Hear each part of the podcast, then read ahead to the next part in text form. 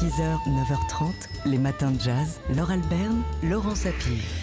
Que se serait-il passé si les Européens au 19e siècle n'avaient pas délimité euh, des frontières arbitraires en Afrique? Que se serait-il passé si le monde africain avait dominé l'Europe? Ce sont des questions euh, que s'est posé l'artiste euh, suédois Nikolai Sion et on peut voir sur son site le résultat de, de ses recherches, une carte de Voilà. l'Afrique. En fait, il s'est approprié une tradition ancienne pour réaliser une carte de l'Afrique, une Afrique telle qu'elle aurait pu être. Donc, première surprise, la carte est à l'envers. L'Afrique est au nord de l'Europe, euh, enfin à l'envers donc par rapport à nos, à nos critères. à Voilà, elle est en haut de la carte donc. Et c'est d'ailleurs le nom arabe du continent africain euh, qui a été choisi par l'artiste euh, Al-Keboulan, qui signifie la terre des Noirs. Autre surprise, le méridien zéro passe par Tombouctou et non plus par Londres.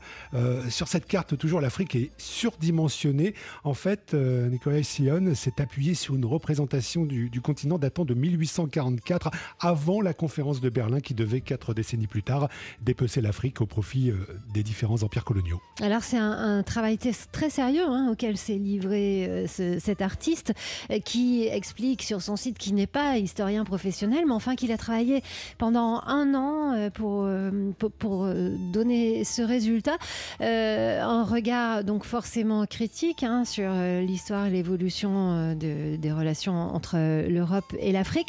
Et ironie suprême, le nom des pays est écrit en swahili, mais en lettres latines pour éduquer nos sujets européens, est-il écrit donc sur cette carte Alkebulan 1260 AH euh, que vous pouvez trouver sur le site de Nikolai Jesper Sian.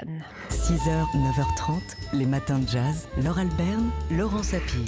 C'est une figure de la gastronomie néo-orléanaise dont on a appris la disparition ce week-end et aussi tout à la fois une figure des droits civiques. Elle s'appelait Leah Chase.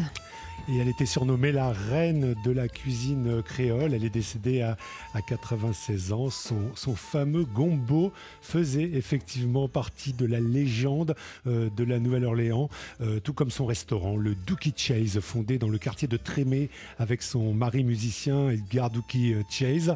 Euh, Léa Chase qui avait en fait nourri, on peut le dire, le mouvement des droits civiques dans les années 60.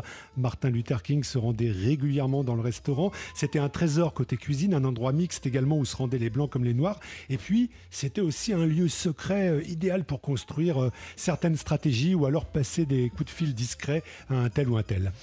Alors elle a favorisé les rencontres euh, et elle a fait de ce restaurant un haut lieu de la gastronomie, donc qui a eu sa réputation à l'international aussi. Mais aux États-Unis, elle a accueilli les présidents maison, George W. Bush, Barack Obama et également des musiciens de jazz dont Duke Ellington, Herbie Hancock ou encore Ray Charles qui lui a rendu euh, hommage dans la chanson Early in the Morning.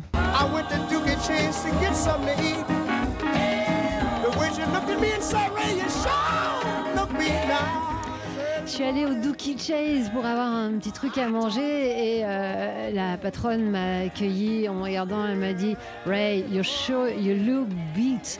Je vous laisse euh, traduire cette expression américaine. Ray Charles, donc avec le morceau Early in the Morning. Le restaurant, le fameux donc Dookie Chase, immortalisé par Ray Charles, a été détruit euh, pendant le, passage de l'ouragan Katrina et on s'est fait beaucoup de soucis. Bah, déjà pour euh, Leah Chase, qui, qui était vraiment une personnalité euh, néo-orléanaise, et aussi pour son immense collection euh, d'art africain-américain. On dit que c'était l'une des plus grandes euh, collectionneuses, Leah Chase, donc, euh, qui nous a quittés. Ça a été sauvé en tout cas, cette Oui. partie-là. hein. Voilà, euh, Leah Chase qui nous a quittés à l'âge de 96 ans. 6h, 9h30, les matins de jazz. Laure Alberne, Laurent Sapir. On ne parle pas souvent de Christine Angot sur TSF Jazz, c'est vrai. Franchement, bon, euh, c'est- pas un grand manque. Surtout quand elle s'oppose, quand elle oppose l'esclavage à la Shoah. On ne regarde pas souvent non plus On n'est pas couché, l'émission du samedi de Laurent Ruquier, qui a quand même laissé passer une énormité de la part de la romancière et chroniqueuse, euh, sachant que l'émission euh, n'est pas en direct et qu'elle est montée ce samedi, donc, alors qu'il était question d'un livre de Franz-Olivier Gisbert.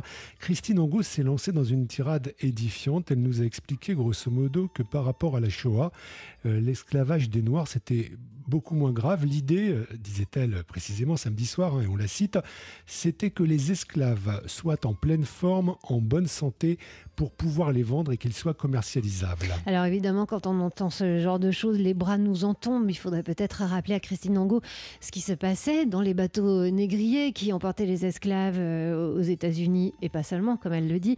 Euh, les châtiments corporels, le viol des femmes, les supplices, pendaisons, décapitations, dépeçages, noyades pour ceux qui osaient opposer une voix. Et pour maintenir les gens en bonne santé, en, tout cas d'après Christine Angot, il y a quand même d'autres solutions.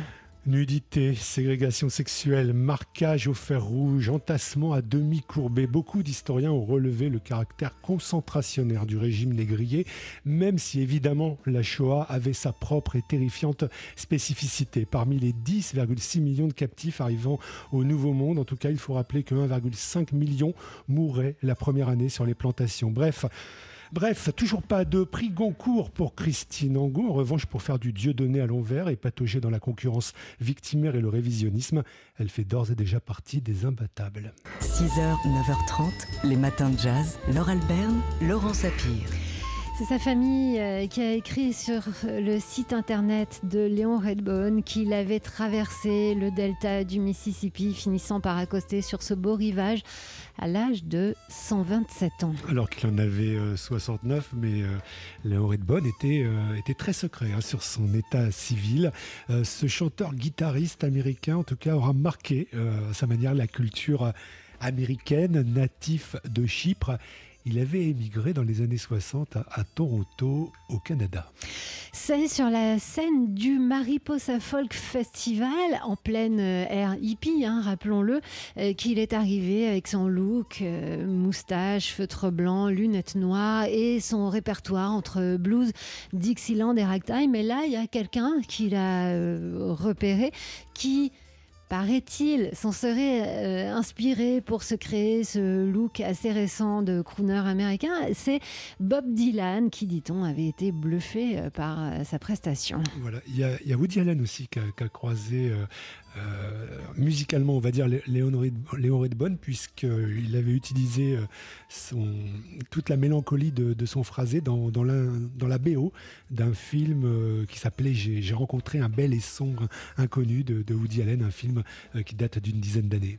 Léon Redbone, c'était la classe, la preuve.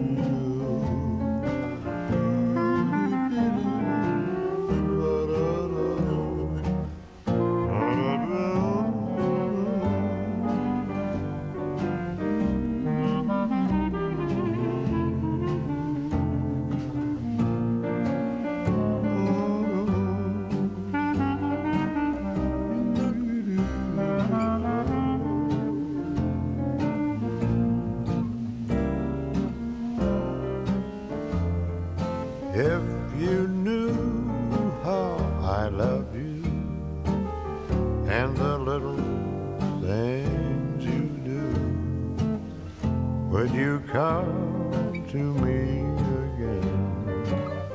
Say you're sorry that you caused me pain. If you knew that every day I keep praying that you'll say that you love me fond and true. Skies will then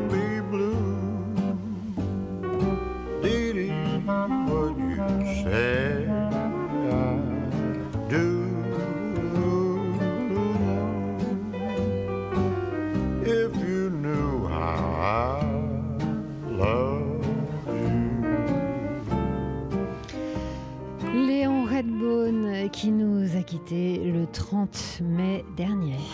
Les matins de jazz.